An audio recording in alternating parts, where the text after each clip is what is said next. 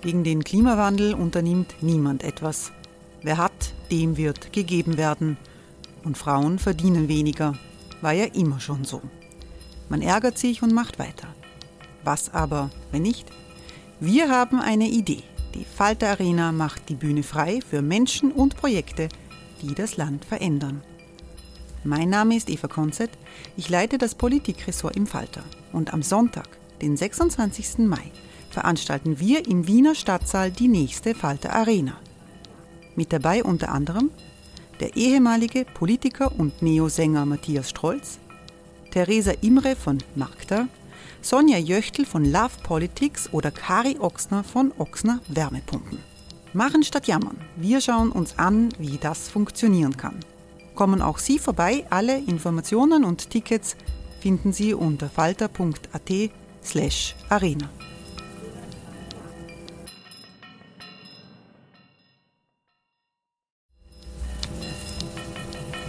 Falter-Podcasts werden durch Werbung unterstützt.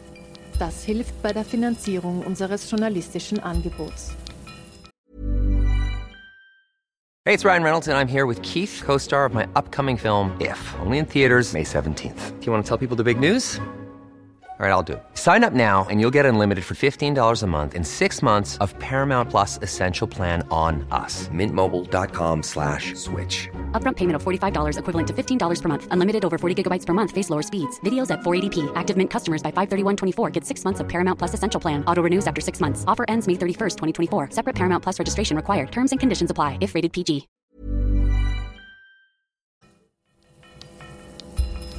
Falter Radio, der Podcast mit Raimund Löw. Sehr herzlich willkommen, meine Damen und Herren, im Falter Radio. Der zweite Corona-Lockdown trifft den Kunst- und Kulturbetrieb hart. Alles steht still, wieder einmal.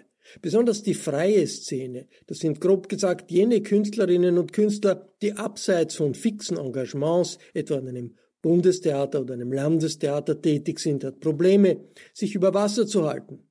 Ähnliches gilt für die Unternehmer wie die Betreiber von Kinos oder Kabarettbühnen oder Konzertveranstalter. Wo stehen sie zu Beginn des zweiten Lockdowns und werden sie ihn wirtschaftlich überleben? Am Freitag hat die Staatssekretärin für Kunst und Kultur Andrea Mayer neue Hilfsmaßnahmen angekündigt. Der Umsatzersatz von 80 Prozent gilt auch für alle Kulturbetriebe, egal welcher Rechtsform, also auch etwa für Vereine. Die Überbrückungsfinanzierung für selbstständig arbeitende Künstler wurde bis März des kommenden Jahres verlängert. Zusätzlich gibt es eine Bonuszahlung von 1300 Euro. Bis Anfang nächsten Jahres soll außerdem ein Sonderfördertopf zur Verfügung stehen, der all jenen hilft, die aufgrund der komplexen Bedingungen im Kunst- und Kulturbereich keine ausreichende Unterstützung bekommen. Zu Gast im Falter Salon, dem Podcast für Stadt und Kultur bei Stefanie Banzenberg sind Ulrike Kuhner, die Geschäftsführerin der IG Freie Theaterarbeit und der Musikmanager Hannes Schürz. Vielen Dank, Raimund Löw. Die Bundesregierung wolle den Künstlerinnen und Künstlern Wertschätzung entgegenbringen. Das haben wir am Freitag in einer Pressekonferenz zu den neuen Corona-Hilfspaketen gehört von Staatssekretärin Andrea Mayer. Die erste Frage an meine Gäste. Ulrike Kuhner von der IG Freie Theaterarbeit und äh, an den Musikmanager Hannes Schürz.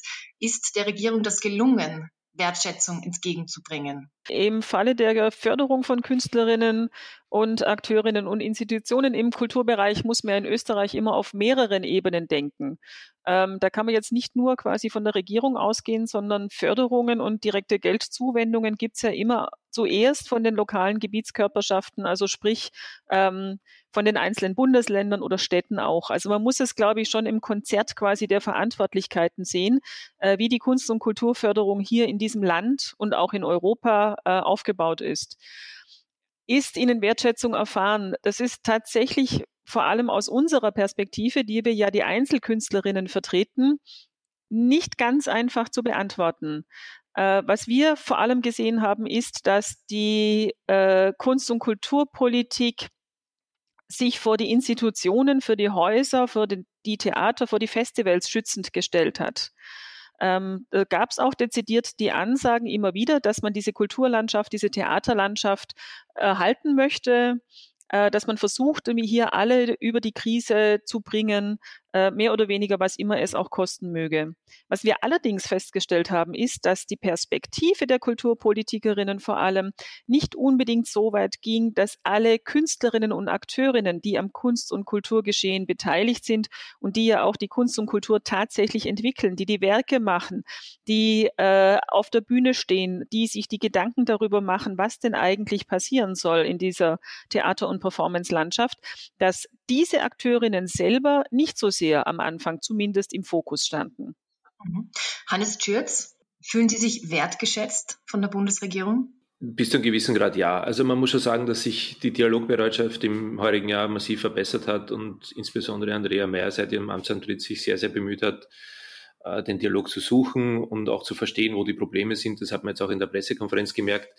Der Teufel liegt dann im Detail und sie hat das auch selber äh, jetzt vorhin angesprochen es ist wahnsinnig heterogen, es ist wahnsinnig komplex, es gibt unfassbar viele Einzelfälle und daher ist es natürlich jetzt leichter, einen großen Tanker wie ein Museum, ein Theater, der Oper zu helfen, weil da gibt man Millionen hin, das ist eine Struktur, die funktioniert, mehr oder weniger. Und äh, auf der anderen Seite gibt es aber so viele unterschiedliche Fälle auf der Seite der Künstlerinnen und Künstler und auch ihres Umfelds, dass es natürlich nicht so einfach ist, jetzt einfach Geld an eine Institution zu überweisen und dann passt für alle. Und man versucht zumindest, das jetzt äh, besser abzubilden. Ob es gelingt, was wir hoffen, wird man sehen. Das kann man wahrscheinlich erst in ein paar Monaten äh, wirklich beurteilen. Aber man merkt, dass zumindest versucht wird, darauf einzugehen, was bis jetzt, äh, insbesondere im Frühjahr, die Probleme waren bei dieser ganzen Geschichte. Ähm, Im Falter Salon, dem Podcast für Stadt und Kultur, geht es heute um die Auswirkungen des zweiten Corona-Lockdown auf den Kunst- und Kulturbetrieb. Und zwar geht es um jene Menschen, die schon vor der Pandemie unter prekären Bedingungen gearbeitet haben und Corona hat diese schwierigen Bedingungen verstärkt. Betroffen sind zum Beispiel Künstlerinnen und Künstler der freien Szene oder etwa Konzertveranstalter, Kinobetreiber, also Unternehmer im Allgemeinen. Uh, Ulrike Kuhner ist Geschäftsführerin der Interessensgemeinschaft Freie Theaterarbeit. Freie Szene, um die es heute eben auch geht, ist ein etwas schwammiger Begriff. Was bedeutet das eigentlich? Ja, das ist tatsächlich äh, interessant. Also die freie Szene hat sich ähm, mehr oder weniger europaweit vor ungefähr 40 Jahren herum gegründet. Ähm, die, die IG Freie Theaterarbeit wurde eben auch im August 1988 gegründet, hat jetzt also auch schon mehr als 30 Jahre auf dem Buckel sozusagen, ist äh, der Adoleszenz erwachsen und beginnt ins Erwachsenen äh, Zeitalter hinüberzugehen. Ähm, wir vertreten vor allem die Interessen der Einzelkünstlerinnen. Und natürlich ähm, hat sich im Laufe der Zeit auch herausgebildet, dass diese Einzelkünstlerinnen um ihre äh, Projekte realisieren zu können, sich quasi einer juristischen Form bedienen müssen. Sprich, ähm, in Österreich normalerweise ist es als Verein abgebildet. Und in dem Falle ähm, sind diese Gruppen, wie gesagt, die dann gemeinsam eine solche Produktion dann realisieren, in einem Verein organisiert, wo es dann auch Obmann, Obfrau gibt, äh, einen Vorstand gibt und äh, eben die einzelnen Produktionen dann darüber organisiert werden. Und da kommen wir natürlich dann sofort äh, quasi in die äh, in die interessante äh, Auseinandersetzung ähm, bin ich jetzt quasi als Einzelkünstlerin sehr persönlich und sehr privat dann auch für meine Arbeitsbedingungen, für mein Geld verantwortlich ähm, und bin ich aber gleichzeitig auch eben Teil einer solchen Gruppe, ähm, wo mehr oder weniger normale Arbeitgeber-Arbeitnehmerregelungen dann auch herrschen. Welchen welche, welche Rolle nehme ich denn äh, in diesem Zusammenhang ein? Und äh, wie arbeite ich oder wie habe ich in, im Blickfeld sowohl irgendwie quasi irgendwie das, was mich persönlich angeht, also mein persönliches Leben irgendwie äh, in den Einkommens, äh, von der Einkommensseite her angeht, als auch irgendwie, wie kann ich denn tatsächlich eine künstlerische Produktion realisieren. Da gibt es so eine gewisse Dichotomie, die aber unglaublich reizvoll natürlich ist ähm, und die freie Szene eben so beschreibt, irgendwie, dass es eben diese sehr unterschiedlichen Beschäftigungsverhältnisse und Verantwortungsbereiche auch gibt. Und es kann von Produktion zu Produktion wechseln. Ich kann in der einen Produktion quasi als Performerin, Schauspielerin, Akteurin, whatever, Choreografin drin sein. In der nächsten Produktion ähm, habe ich dann wieder eine andere Rolle und nehme auch eine andere Verantwortung ein. Ähm, das heißt, also die freie Szene ist vielfältig, ist komplex, ist nicht auf Dauer gestellt. Ich habe in jeder Produktion quasi eine andere Rolle, ein anderes Beschäftigungsverhältnis. Und das macht's natürlich, wie gesagt, sehr reizvoll, macht's aber eben auch sehr schwierig, was jetzt die soziale Absicherung anbetrifft. Und jetzt stehen wir am, äh, am Beginn des äh, zweiten Lockdowns. Ähm, Wo steht denn die freie Szene, die freie Theaterszene jetzt äh, zu diesem Zeitpunkt? Das ist eine sehr interessante Frage. Natürlich vor einer großen Verunsicherung in Wahrheit. Äh, wir hatten im ersten Lockdown ähm, die Herausforderung, dass alle Produktionen und auch alle Proben eben abrupt gestoppt wurden. Und äh, nachdem ja quasi auch diese Gruppen als sozusagen wie freie Unternehmer sozusagen behandelt wurden, ähm, die in Kooperation vor allem dann mit den Häusern, mit den Institutionen, mit Festivals, mit Bühnen und so weiter agieren, äh, wurde denen dann mehr oder weniger der laufende Betrieb gestoppt und wurde das alles irgendwie auf den Herbst verlegt und wurde versucht, irgendwie zu also alle Produktionen, die im, im Frühjahr jetzt nicht realisiert haben werden können, dass man die jetzt quasi im Herbst dann äh, auf die Bühne bringt und vor Zuschauer bringt, weil sie ja realisiert werden müssen entsprechend der eingereichten Konzepte. Ähm, das heißt, wir hatten jetzt im Herbst ähm, einen und im an ausgehenden Sommer, sage ich mal, irgendwie eine sehr große Verdichtung der Produktionen und auch der Probenarbeit. Und jetzt sind wir im zweiten Lockdown, das heißt, die Künstlerinnen stehen wieder da. Alles, was jetzt vom Frühjahr auf den Herbst verschoben wurde, ist nur sehr teilweise realisiert worden. Und jetzt geht es quasi wieder um die nächsten äh, Verschiebungen nach hinten. Das heißt, die Gelder werden wieder gebunden, werden wieder geblockt, werden wieder nicht ausbezahlt, die, äh, die Produktionen werden wieder nicht realisiert. Und es ist halt das, ähm, die Unsicherheit macht sich unglaublich breit. Ähm, man weiß nicht, inwiefern man jetzt arbeiten kann. Immerhin Proben sind ja derzeit noch erlaubt. Ähm, aber wann es quasi zu einer Aufführung und wie kommen wird, ist unsicher. Und es gehen auch alle davon aus, dass, das, dass es vielleicht nicht der letzte Lockdown war. Mhm. Hannes Türz, äh, Sie betreiben Ink Music. Das ist ein, ein recht komplexes Unternehmen, das viele unterschiedliche Bereiche abdeckt. Wie funktioniert Ink Music in guten Zeiten? Das mit der Komplexität stimmt schon und da komme ich auf das von vorher zurück. Es ist natürlich auch schwierig, es zu erklären beziehungsweise ähm, zu verstehen seitens der Politik. Also ob wir selber als Unternehmen da jetzt zum Beispiel in diese Hilfstöpfe reinfallen, kann ich zum jetzigen Zeitpunkt auch überhaupt nicht sagen, weil wir ebenso wie das äh, eben beschriebene von Ulrike Kuhner äh, genauso in verschiedensten Rollen tätig sind. Wir äh, veröffentlichen Platten, wir agieren als Musikverleger, wir veranstalten Konzerte, wir vermitteln Konzerte, wir betreuen Künstlerinnen und Künstler im Management. Also es ist eine sehr, sehr vielseitige Rolle. Und im komplexen Zusammenspiel ist es dann so, dass äh, das eine das andere mehr oder weniger finanziert oder man sich gegenseitig aus den unterschiedlichen Bereichen hilft, sich zu finanzieren, weil das mehr oder weniger so ein bisschen einen Dominoeffekt hat, wenn ein Live-Auftritt passiert, um das signifikanteste Beispiel zu nennen, passieren auch Tonträgerverkäufe vor Ort, passiert im Vorfeld äh, ein bestimmtes Maß an Öffentlichkeitsarbeit, das dann im besten Fall auch wiederum Aufmerksamkeit, Tantiemen etc. auslöst auch der Live-Auftritt löst dann Themen aus. Das heißt, es ist eine äh, wahnsinnig äh, komplizierte Kreislaufwirtschaft, äh, wo es mal gute und mal schlechte Zeiten gibt, natürlich, äh, wo lange Zyklen da sind, wo man lange für Produktionen vorbereitet und hinarbeitet äh, und dann die auch lange unter Anführungszeichen äh, ausbeutet. Also es sind sehr unterschiedliche Konzepte, sehr unterschiedliche Einkommensströme und das gilt sowohl für die beteiligten Künstlerinnen und Künstler als auch für das Unternehmen selber. Und diese Kreislaufwirtschaft, äh, ist die in diesen Krisenzeiten jetzt eher ein Hindernis, um das Unternehmen über die Krise zu bringen, oder hat die Vorteile? Also wenn man vom Vorteil überhaupt sprechen kann in dieser Zeit. Ein bisschen beides. Also rein, äh, also ganz speziell auf unser Unternehmen bezogen ist es so, dass wir in den letzten Jahren sehr viel Gewicht äh, weg vom reinen äh, Live-Geschäft und vom Vermitteln von Konzerten gelegt haben und verstärkt im Content-Bereich sozusagen gearbeitet haben, das heißt verlegerisch oder als Label. Das hat uns jetzt ein bisschen geholfen, dass wir nicht nur von den Konzerten abhängig sind. Wenn wir jetzt, wie viele Kollegen, zum Beispiel nur Agentur oder Veranstalter wären, wäre das wesentlich dramatischer. Umgekehrt brauche ich trotzdem den Income von dem Live-Betrieb, äh, um sinnvolle Strategien zu bauen und um auch Einnahmen zu generieren, damit ich diesen Content überhaupt schaffen kann, weil das muss man irgendwie finanzieren.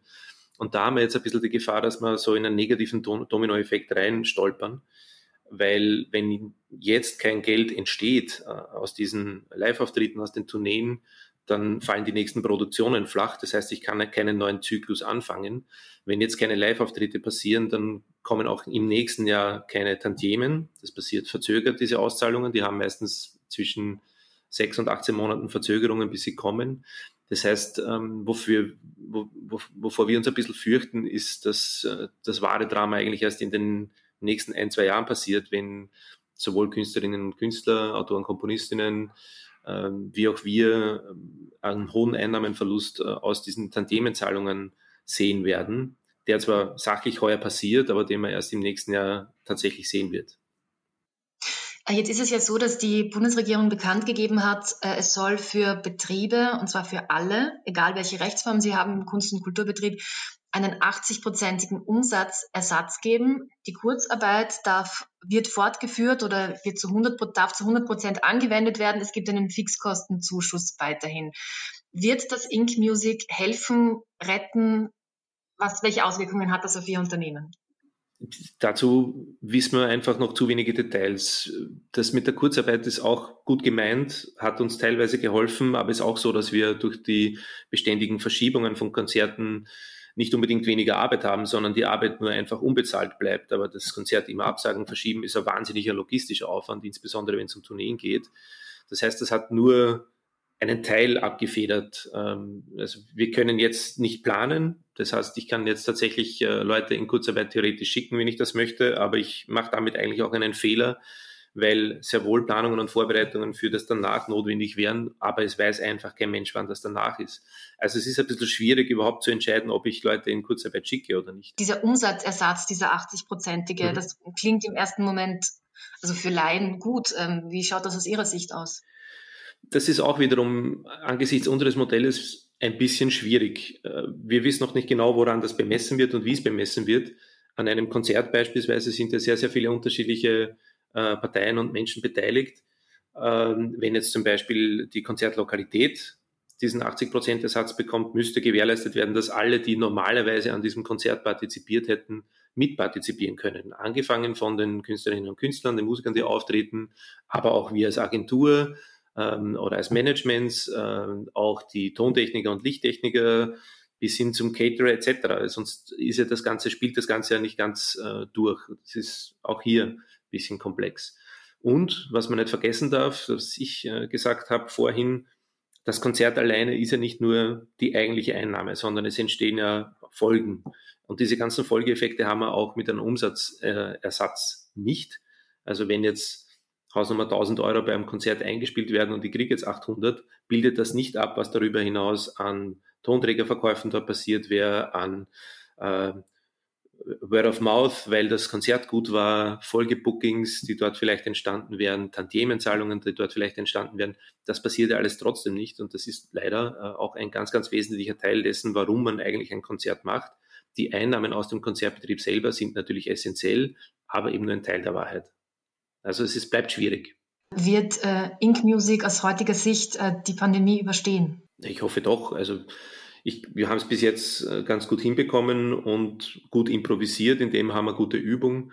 Und nachdem die Eingangsfrage war, wie es uns in guten Zeiten geht, es ist im kompletten Kulturbetrieb, glaube ich, so und wie auch bei uns als Unternehmen, es gibt äh, gute und schlechte Jahre, es gibt Flops und es gibt Erfolge, aber es ist nie so, dass man jetzt äh, ganz gemütlich übers Jahr kommt der Verdienst in der Branche ist wahnsinnig schlecht und ich habe das schon mehrfach äh, erwähnt, dass man vielleicht die jetzige Phase auch dazu nutzen sollte, um generell bisschen mehr über die Arbeitsumstände in der Kulturbranche insgesamt zu sprechen und auch über Fördersystematiken insgesamt.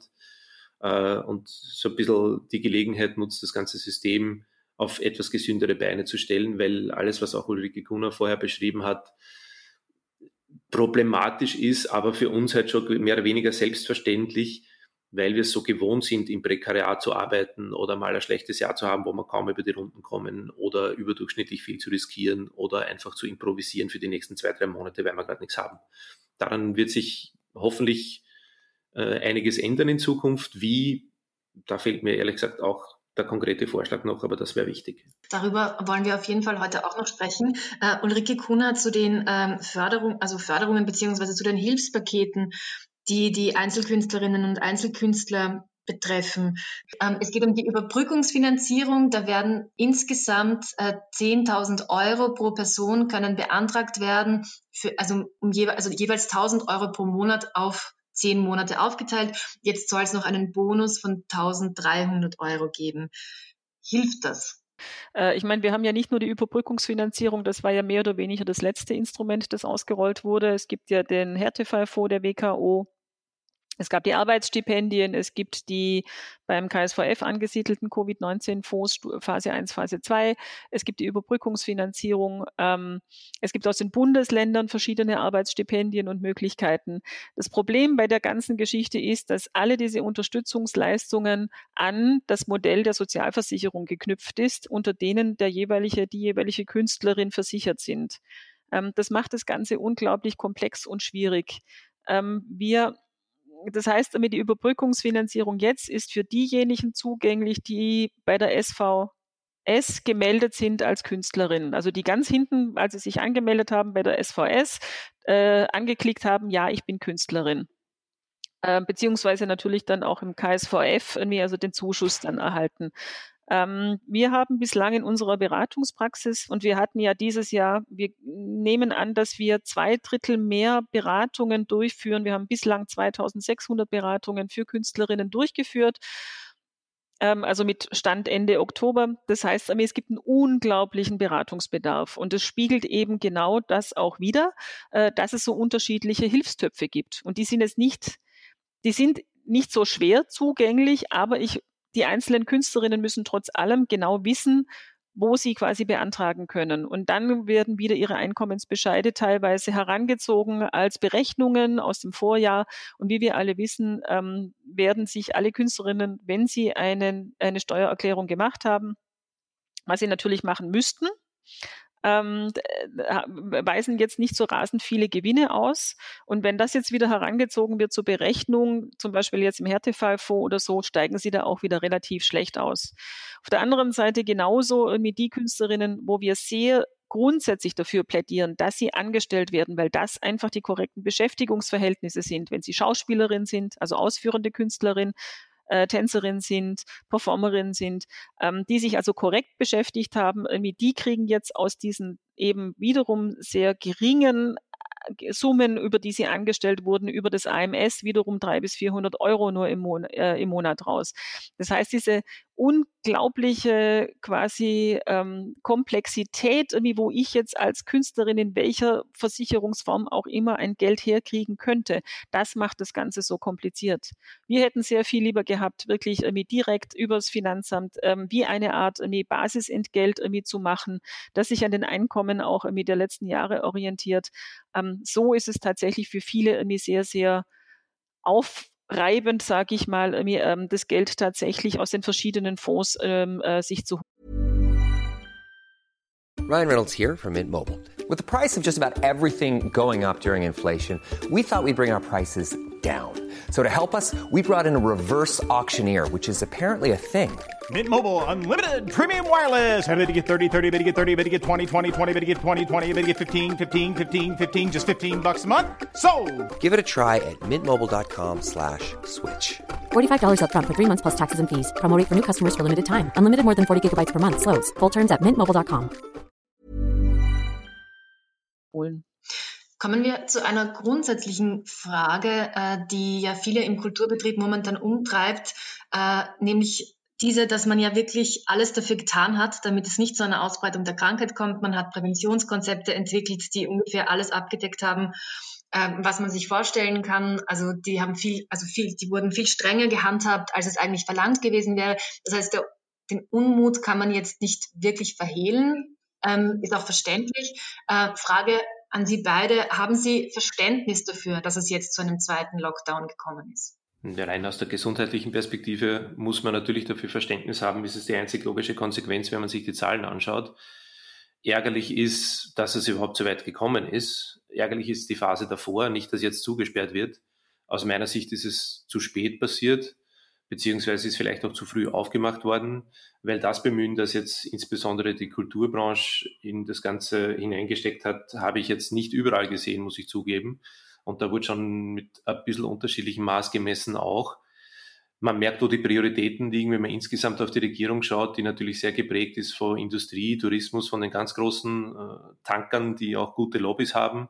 Und da hat jetzt im Vergleich die Kultur wieder wenig Stimme oder nur eine sehr leise, selbst wenn äh, Andrea Mayer und das Kulturstaatssekretariat da gut kämpfen. Aber es ist halt nur ein kleiner Teil dessen, was da insgesamt jetzt auf dem Spiel steht die Kultur wird äh, ungerecht behandelt, oder die, verstehe ich das richtig? Naja, indirekt. Wir haben uns bemüht, wir haben alles getan, was möglich ist, aber wir sind halt nicht allein auf der Welt und nicht allein in diesem Spiel. Also ich glaube nicht, dass uns jemand absichtlich ungerecht behandelt hat, aber ähm, man sieht ja, dass wir die sind, die als erste zugesperrt haben, als letzte wieder aufsperren dürfen, so quasi, ähnlich wie jetzt auch die Restaurants etc., die sind, die jetzt ein bisschen die Suppe auslöffeln müssen. Das ist halt jetzt so. Ähm, es wäre die Frage zu stellen, wo man das noch besser machen könnte, damit es gar nicht erst so weit kommt. Ich glaube nicht, dass man uns jetzt bewusst in diese Ecke stellt, aber faktisch ist es halt so. Ulrike Kuhner, Verständnis für die Maßnahmen? Grundsätzlich ja, weil wir natürlich alle wissen, dass die vorhandenen Infrastrukturen und Räume ähm, ausgelegt sind, damit dass hier viele Menschen miteinander drin sitzen, dass ähm, natürlich in den großen Häusern die Lüftungssysteme so ausgerichtet sind, oder mal etabliert wurden oder eingebaut wurden, auf jeden Fall, irgendwie, dass es hier äh, äh, quasi zu einer Art von Sicherheit kommt, obwohl irgendwie natürlich irgendwie die Leute tatsächlich sehr eng aufeinander sitzen, wie wir alle wissen. Ähm, ich glaube irgendwie, dass es jetzt durchaus richtig ist, äh, mal keinen Spielbetrieb äh, zu ermöglichen, aber dass grundsätzlich die Arbeit äh, habe ich ja vorhin schon gesagt, ne, dass die Probenmöglichkeiten nach wie vor vorhanden sind. Das ist, glaube ich, irgendwie das Essentielle und Wichtige. Und gleichzeitig muss man natürlich massiv drüber nachdenken, wie man Räume in der Zukunft äh, sowohl für Künstlerinnen als auch für Publikum sicher gestalten kann. Äh, da gibt es auch ein großes Umdenken und da werden viele technische Investitionen notwendig sein und da werden viele Ideen von Architekten notwendig werden, äh, um hier tatsächlich äh, Sicherheit, wie gesagt, für alle Beteiligten zu garantieren, was das Lüftungskonzept, was die Raumgrößen, was die Abstandsregelungen ähm, betrifft, irgendwie aber auch was äh, quasi natürlich Hörbarkeit und Sichtbarkeit äh, und trotzdem dieses, dieses Theater oder dieses Aufführungsfeeling quasi irgendwie nicht verloren äh, äh, gehen zu lassen. Aber da braucht es, glaube ich, irgendwie, da sind wir erst am Anfang des Prozesses, äh, woran es geht was wir schon sehen in der freien Szene, die ja quasi nicht mit diesen großen Häusern, wo jetzt 2000 Leute aufeinander sitzen, zum Beispiel agieren, ähm, ist damit, dass hier diese kleineren Räume, die bis zu 200 zum Beispiel ausgelegt sind, dass es hier äh, mit den verschiedenen Eingangsregelungen, Ausgangsregelungen, Abstandshaltung, äh, Abstandsregelungen und so weiter ähm, durchaus zu sehr, sehr sicheren Momenten immer gekommen ist. Also ich war sehr viel in den Theatern von eben Ende, Ende Sommer irgendwie bis eben jetzt zum Lockdown und ich habe mich tatsächlich kein einziges Mal äh, unsicher gefühlt, weil tatsächlich der Abstand da war, weil die, also Einbahnstraßenregelungen wirklich wunderbar umgesetzt wurden weil es sehr viele Produktionen gab, die jetzt eher installativ gearbeitet haben, sprich in mehreren Räumen, wo man sich quasi immer nur zu mit ein paar Leuten aufgehalten hat. Und die ganze Fördersystematik, wenn wir schon dabei sind, irgendwie, ähm, und es auch an die Frage anknüpft von vorhin, die müsste sich jetzt umdrehen. Also die muss jetzt quasi tatsächlich weg von diesem reinen Bühnenkonzept, irgendwie, auf das es bislang immer äh, quasi fokussiert hat, von der Aufführung hin zu sehr viel mehr installativ tieferen Arbeiten, zu hybriden Formen. Ähm, also auch die Künstlerinnen sind natürlich jetzt wahnsinnig äh, aufgerufen und hoffentlich angeregt, auch tatsächlich völlig neue Präsentationsformen und künstlerische Prozessformen zu entwickeln, um hier auch direkt nochmal ganz anders mit einem Publikum äh, interagieren zu können und ihre Botschaften und ihre Produ Produkte quasi mit, den, mit dem Publikum teilen zu können. Ich sehe wenig Unterschied zwischen den ganz großen Häusern und den ganz kleinen Häusern, wie das jetzt in Sachen Fördersystematik oder Regeln äh, gehandhabt worden ist. Und das ist ein bisschen seltsam, weil man große Hallen, große Konzertbetriebe hat, die perfekte Lüftungssysteme haben, die perfekte Konzepte haben, die aber jetzt mit einem Drittel der Kapazität spielen müssen und man wird so ein bisschen übergelassen mit, naja, schaut halt, jetzt durchkommt's. Und auf der anderen Seite gibt's eben ganz kleine äh, Betriebe, kleine Bars, die Konzerte veranstalten, bei denen das faktisch jetzt unmöglich wird, die auch mit dem besten Konzept nicht wirklich für Sicherheit sorgen können, wenn ich jetzt an Gürtelbogenlokale oder sowas denke. Äh, die bemühen sich wahnsinnig, dass da was geht, aber wenn ich dann vor 20 oder 30 Leuten nur spielen kann, ist es ökonomisch einfach unmöglich. Man wirft sie aber mit den Regelungen so ein bisschen in den gleichen Topf wie äh, mit der Staatsoper oder mit, mit dem Burgtheater. Äh, das ist extrem schwierig zu vergleichen und ich glaube, dass man da sich grundsätzlich in den Regeln auch ein bisschen was überlegen muss, wie jetzt auch das Bemühen seitens der Veranstalter, seitens der Lokalitäten hinsichtlich Sicherheitskonzepte ähm, dass das auch abgebildet wird, ähm, auch in Förderprogrammen etc., dass denen entsprechend geholfen werden kann. Kommen wir am Ende zu der Frage die wir auch schon angesprochen haben, nämlich dass sich im Kunst- und Kulturbetrieb prinzipiell Dinge ändern müssen und dass äh, die Probleme, die der Kunst- und Kulturbetrieb hat, durch die Pandemie nur verstärkt wurden. Was wären denn äh, Wünsche von Ihnen beziehungsweise äh, Überlegungen, die man unbedingt umsetzen müsste in weiterer Zukunft? Da fällt mir gleich natürlich ganz viel ein. Und wir haben ja diese Woche auch bereits einen offenen Brief an alle äh, verantwortlichen Kulturpolitikerinnen in Österreich geschrieben. Wobei ich sagen muss, wir sind ja auch im Europäischen Dachverband der freischaffenden darstellenden Künste äh, massiv mit dabei. Und ähm, da gibt es irgendwie quasi äh, in allen europäischen Ländern fast irgendwie ähnliche äh, äh, Forderungen. Und auch noch kurz dazu, ähm, wir haben am ähm, nächste Woche gibt es das European Theatre Forum Performing Arts als in Focus oder sowas. Ähm, eine große äh, Zoom-Konferenz, ähm, die von der Europäischen Kommission tatsächlich gelauncht wurde zum Thema Performing Arts, Performing Artists. Und da wird es einen Tag, vor allem den 11.11. .11. geben, äh, wo wir über Working Conditions und Social Dimensions äh, sprechen. Also ist per Webinar zugänglich, European Theatre Forum.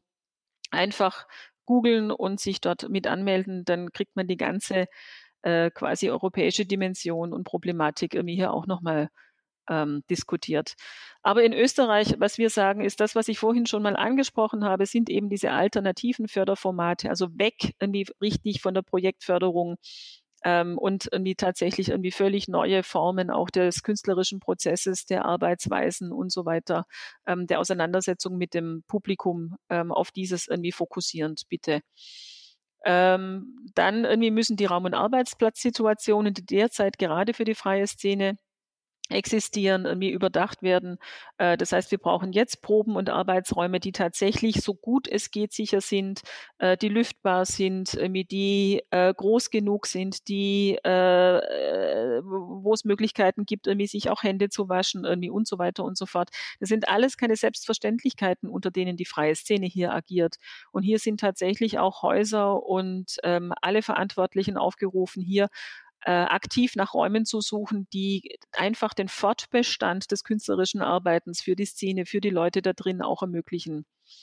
Ähm, wir brauchen irgendwie wahrscheinlich neue eigene Räume, große Räume, äh, die, wie, wie, ich angesprochen habe, mit, äh, zusammen mit äh, also unter der Prämisse quasi irgendwie eines möglichst sicheren äh, nicht ansteckungsfördernden äh, Gesichtspunkts irgendwie quasi entwickelt werden ähm, wo aber auch Begegnung stattfinden kann, irgendwie, wo Künstlerinnen sich untereinander treffen können, um jetzt irgendwie sich künstlerisch weiterzubilden und gleichzeitig die Architektur ihnen aber ein sicheres Arbeiten quasi liefern können muss. Also hier, glaube ich, irgendwie gibt es was, was wir mittelfristig massiv äh, groß entwickeln werden müssen. Äh, wir wollen auf jeden Fall eine soziale und finanzielle Absicherung und zwar über einen eigenen Künstlerinnenstatus bei der Sozialversicherung. Äh, dass es eben nicht so ist, dass ich wieder, wenn ich einmal angestellt bin für eine Woche, dann darüber äh, quasi meine soziale Absicherung habe, dann habe ich wieder irgendwie äh, wochenlang nichts, da bin ich dann keine Ahnung wo versichert, wenn überhaupt, über einen Überhang oder weiß nicht, oder in der studentischen Selbstversicherung dann wieder irgendwie quasi selbstständig tätig. Also das möchten wir quasi aufheben und wir möchten hier eine durchgehende Sozialversicherung haben, die den Künstlerinnen auch ermöglicht, irgendwie zum Beispiel im Krankheitsfall, was wir ja derzeit haben, abgesichert zu sein, sind sie über ihre normalen Werkverträge nämlich nicht, die derzeit immer noch äh, das vorherrschende Beschäftigungsverhältnis darstellen, und wir wollen irgendwie auch ähm, äh, Pensionsversicherungen, die damit äh, abgedeckt werden. Und hier haben wir auch schon ein Modell entwickelt, das wir ähm, weiter diskutieren werden. Und was wir grundsätzlich schon auch sehen, ist, dass wir diese gesamte Zeit jetzt tatsächlich monitoren müssen. Wir müssen jetzt schauen, äh, wir brauchen jetzt eine wissenschaftliche Begleitung und tatsächlich einen Blick von außen und nicht nur einen Blick von innen, von der Kultur Kulturseite aus, Kunstseite aus, sondern von der Wirtschaftsseite aus, irgendwie von der sozialen, von der psychologischen Seite aus. Was passiert denn gerade äh, mit dem ganzen Sektor? Was passiert mit dem Publikum? Was passiert mit den Künstlerinnen? Wie äh, sind die Institutionen aufgestellt? Was braucht es woanders? Wo sind die ganz großen Herausforderungen? Was will auch ein Publikum? Also da jetzt, glaube ich, zu investieren, tatsächlich diesen ganzen Bereich von außen in den wesentlichen Faktoren zu betrachten, um dann tatsächlich neue Formate neue Institutionen, neue äh, Herangehensweisen, Arbeitsweisen quasi entwickeln zu können. Das wäre jetzt schon auch Aufgabe der Kulturpolitik. Hannes Türz, ähm, haben Sie äh, Vorschläge oder Überlegungen zu einer neuen, äh, zukunftsweisenden Kulturpolitik? Ich glaube, wir haben unbewusst den ersten Schritt gemacht und zwar, weil wir zumindest einen Schritt weit ähm, Offenheit dafür äh, erfahren haben in der Politik, was machen wir eigentlich, wie arbeiten wir eigentlich, unter welchen Umständen arbeiten wir eigentlich. Und diese Dialogbereitschaft sollte unbedingt aufrecht bleiben. Also wir sollten viel mehr, viel öfter und viel lauter erzählen, wie es uns eigentlich geht und das nicht als selbstverständlich hinnehmen, dass wir halt wenig Geld verdienen und unserer Leidenschaft nachgehen. Und on top of that kann man dann über diese Dinge sprechen, die Ulrike Gunnar gerade erwähnt hat. Also mir ist auch dieser Sozialversicherungsvorschlag äh, sehr im Kopf geblieben jetzt, weil das etwas ist, was schon seit Jahren diskutiert wird. Und diese wahnsinnig vielseitigen, heterogenen, komplexen Hybridfälle, die wir da ständig zu betreuen haben, beständig irgendwelche Probleme schaffen. Förderungen, die sich widersprechen, Finanzamt und Sozialversicherung, die sich mehr oder weniger gegenseitig äh, so verhalten, dass es dem Künstler dann letztlich am Deckel fällt. Und solche Dinge, solche Schwachstellen sollte man aushebeln, probieren und uns nicht damit zufrieden geben, dass wir halt arme Künstler sind oder, oder deren Umfeld. Das ist einfach kein Zukunftsmodell. Ja, da möchte ich auch nochmal einhaken. Ne? Die Awareness-Bildung war tatsächlich ähm, in allen Ländern derzeit äh, ist, glaube ich, sehr groß. Ne? Also wie geht es den Künstlerinnen? Und da fordern wir quasi tatsächlich alle Verantwortlichen, nicht nur die Kulturpolitikerinnen, auch die Sozial-, auch vor allem die Finanzpolitiker auf, ähm, eben weiterzudenken. Also das, was wir am Anfang gesagt haben oder was Hannes Schürz am Anfang gesagt hat, es ist ja einfach, ein paar Millionen quasi einer Institution zu geben und damit zu denken, damit wäre es gelöst. Das ist es nicht. Wir hatten diese Welle der einseitigen Vertragsauflösungen im Frühjahr, im ersten Lockdown was zu massiven Problemen bei den einzelnen Künstlerinnen geführt hat, nämlich die, die äh, hier als Gäste engagiert waren oder nur für einzelne Produktionen, denen plötzlich per SMS mitgeteilt wurde, übrigens, ähm, es ist nichts, irgendwie such dir dein Glück und dein Geld äh, woanders. Und genau da müssen wir jetzt nochmal ansetzen und da müssen wir auch sagen, hey, wenn es Hilfsleistungen gibt für diesen gesamten Kunst- und Kultursektor, dann muss der bei allen ankommen. Dann genau. muss der beim schwächsten Glied unten genauso ankommen, weil es kann nicht sein, dass die einzelne Garderobiere, dass, ähm, weiß ich nicht, irgendwie der, der, die kleine Rolle vielleicht auch nur oder auch irgendwie die große Gastrolle, dass die dann einfach kein Geld kriegen. Dann würde ich sagen, wir kommen zum Schluss. Ich danke meinen Gästen Ulrike Kuna von der IG Freie Theaterarbeit und dem Musikmanager Hannes Schürz und ich gebe zurück an Raimund Löw. Das war der Falter Salon, der Podcast für Stadt und Kultur mit Stefanie Panzenböck. Die Geschäftsführerin der IG Freie Theaterarbeit und der Musikmanager Hannes Schürz waren ihre Gäste. Ich verabschiede mich von allen, die uns auf UKW zuhören im Freirad Tirol und auf Radio Agora in Kärnten. Ein Falter-Abo garantiert, dass Sie immer gut informiert sind. Sie können den Falter im Internet abonnieren über die Adresse abo.falter.at. Ursula Winterauer hat die Signation gestaltet, Anna Goldenberg betreut die Technik. Ich verabschiede mich bis zur nächsten Folge.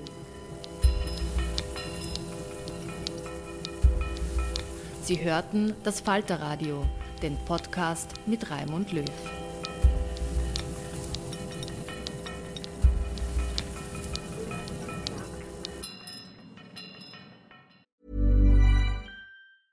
Hey, it's Paige DeSorbo from Giggly Squad. High quality fashion without the price tag. Say hello to Quince. I'm snagging high-end essentials like cozy cashmere sweaters, sleek leather jackets, fine jewelry, and so much more. With Quince being 50 to 80% less than similar brands. And they partner with factories that prioritize safe, ethical, and responsible manufacturing. I love that. Luxury quality within reach. Go to quince.com slash style to get free shipping and 365 day returns on your next order. Quince.com slash style. Hey, it's Paige DeSorbo from Giggly Squad. High quality fashion without the price tag. Say hello to Quince. I'm snagging high-end essentials like cozy cashmere sweaters, sleek leather jackets, fine jewelry, and so much more. With Quince being 50 to 80% less than similar brands. And they partner with factories that prioritize safe, ethical, and responsible manufacturing. I love that. Luxury quality within reach. Go to quince.com slash style to get free shipping and 365 day returns on your next order. quince.com slash style.